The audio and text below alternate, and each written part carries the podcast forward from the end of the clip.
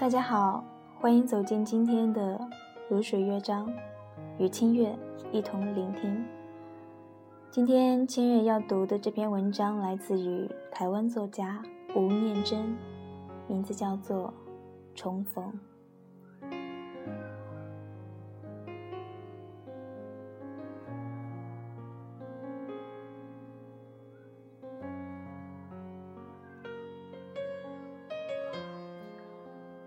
事业失败之后，才发现自己除了开车之外，好像连说得出口、拿得出手的专长都没有。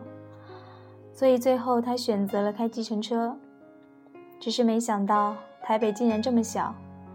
计程车在市区里跑，还是容易碰到以前商场上的客户或者对手。熟人不收费，自己倒贴时间和油钱，这不算什么。最怕遇到的是以前的对手。车资两百，给你三百块，奉送一句，不必找了，留着用。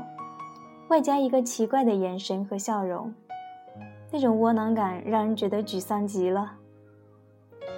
所以后来他专跑机场，说比较不会遇到类似难堪的状况，而且也不用整天在市区没目的的逛，让自己老觉得像一个已经被这个战场淘汰的残兵败将，或者像中年游民一般感到无望。不过，他也承认，跑机场的另外一个奢望是，如果前妻带着孩子们偷偷回台的话，说不定还有机会和孩子们见上一面。离婚后就没见过，我只能凭空想象他们现在的样子。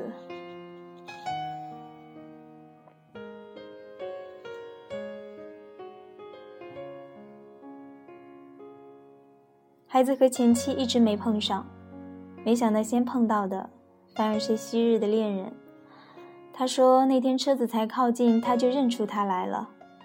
曾经那么熟悉的脸孔和身体，而且除了发型，十几二十年他好像一点也没变。”上车后，他只说了一个医院的名字和麻烦你，之后就沉默地看着窗外。反而是他自己一直担心会不会因为车子里的名牌而被他认出来。不过他似乎没有留意。视线从窗外的风景收回来之后，便拿出电话来打。第一通电话听得出他是打回澳洲雪梨的家，听得出先生出差去了英国。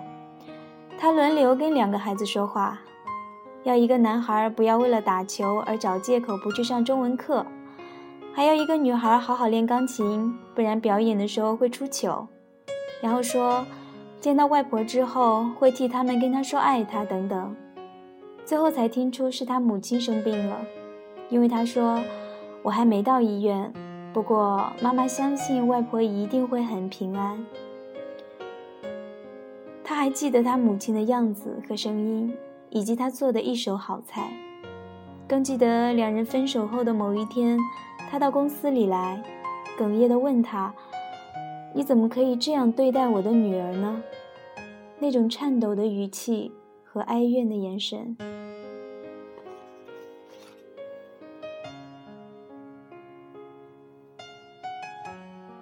打完家里的电话，接着打给他的公司，利落的英文，明确的指令，加上自然流露出对同事的关心，一如既往。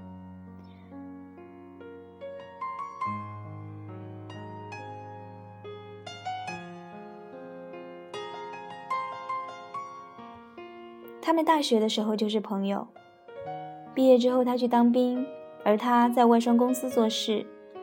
他退伍之后，他把一些客户拉过来，两个人合伙做。三年之后，公司从两个人增加到二十几个人，生意大有起色。而他却莫名其妙的和一个客户的女儿发生了一夜情。说莫名其妙其实是借口。他说到现在也没什么好不承认的，一来是新的身体总比熟悉的刺激，还有这个客户公司的规模是我的几百倍。那时不是正流行一句话：娶对一个老婆可以省掉几十年的奋斗。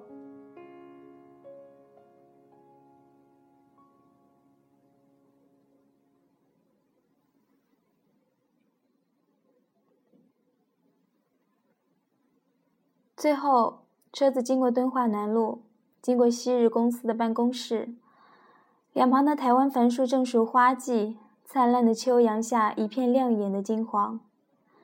后座当年的爱人正跟之前公司的某个同事话家常，说台北，说澳洲，说孩子，说女人到了这个年龄阶段的感受，然后说停留的时间以及相约见面吃饭，说。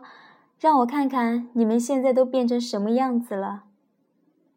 车子最后停在医院门口，他还在躲避，也犹豫着要不要跟他收费或者给他打个折。没想到后头的女人忽然出声，笑笑的用极其平静的语气跟他说：“我都已经告诉你我所有近况，告诉你我现在的心情，告诉你我对一些人的思念，什么都告诉你了，而你。”连一声你好都不肯跟我说。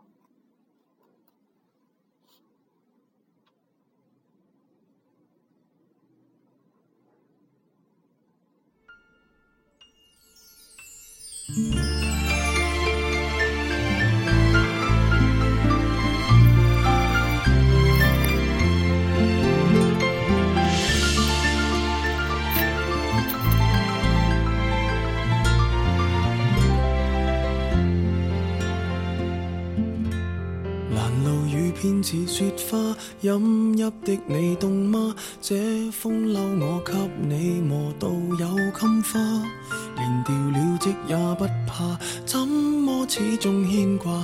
苦心選中今天想車你回家，原諒我不再送花，傷口應要結疤，花瓣鋪滿心裏，凡像才害怕。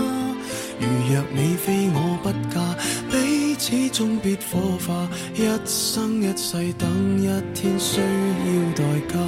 谁都只得那双手，靠拥抱亦难任你拥有。要拥有，必先懂失去怎接受。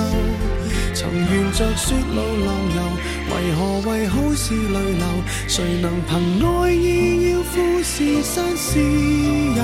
何不把悲哀感觉假设是来自你虚构？试管里找不到它，染污眼眸。前尘硬化像石头，随缘地抛下便逃走。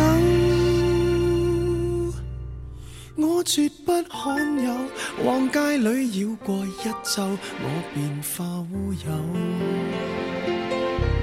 情人节不要说穿，只敢抚你发端，这种姿态可会令？更心酸，留在汽车里取暖，应该怎么规劝？怎么可以将手腕忍痛划损？人活到几岁算短，失恋只有更短。归家需要几里路，谁能预算？忘掉我跟你恩怨，樱花开了几转？东京之旅一早比一世遥远。谁？那双手靠拥抱亦难任你拥有，要拥有必先懂失去怎接受。曾沿着雪路浪游，为何为好事泪流？谁能凭爱意要富士山私有？何不把悲哀感觉假设是来自你虚构？试管里找不到他，染污眼眸。尘硬化像石头，随缘地抛下便逃走。我绝不罕有，往街里绕过一周，我便化乌有。谁都只得那双手靠拥抱，亦难任你拥有。要拥有，必先懂失去怎接受。曾沿着雪路浪游。为何为好事泪流？谁能凭爱意要富士山私有？